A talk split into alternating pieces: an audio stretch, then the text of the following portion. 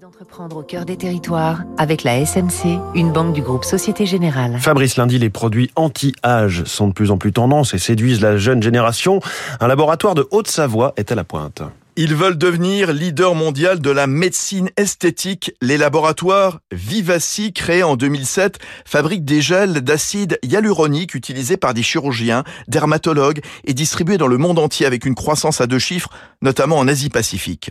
Installés dans la technopole d'Archamps, à quelques mètres du canton de Genève, les laboratoires Vivaci proposent une gamme qui part des injectables jusqu'aux soins dermocosmétiques, sérums, crèmes pour les femmes et les hommes vendus sur le site et en pharmacie.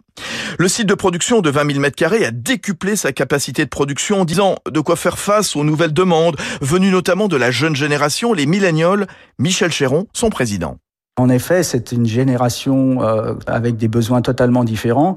Il y a tous les réseaux, euh, Instagram, euh, TikTok et autres, où là, le paraître est important. Les personnes qui vont utiliser ce type de traitement sont des personnes qui vont vouloir embellir ou s'affirmer au travers de, de cette apparence. C'est ce qui pousse le marché aujourd'hui, qui fait que cette demande est très très importante. L'objectif, c'est de répondre à ces demandes. Autre vecteur de progression pour les laboratoires Vivaci, l'ophtalmologie, la rhumatologie et le secteur de l'intime, afin de reconstruction ou d'esthétique. Cela concerne les femmes victimes de pathologies comme le cancer ou les hommes qui veulent allonger la taille de leur pénis.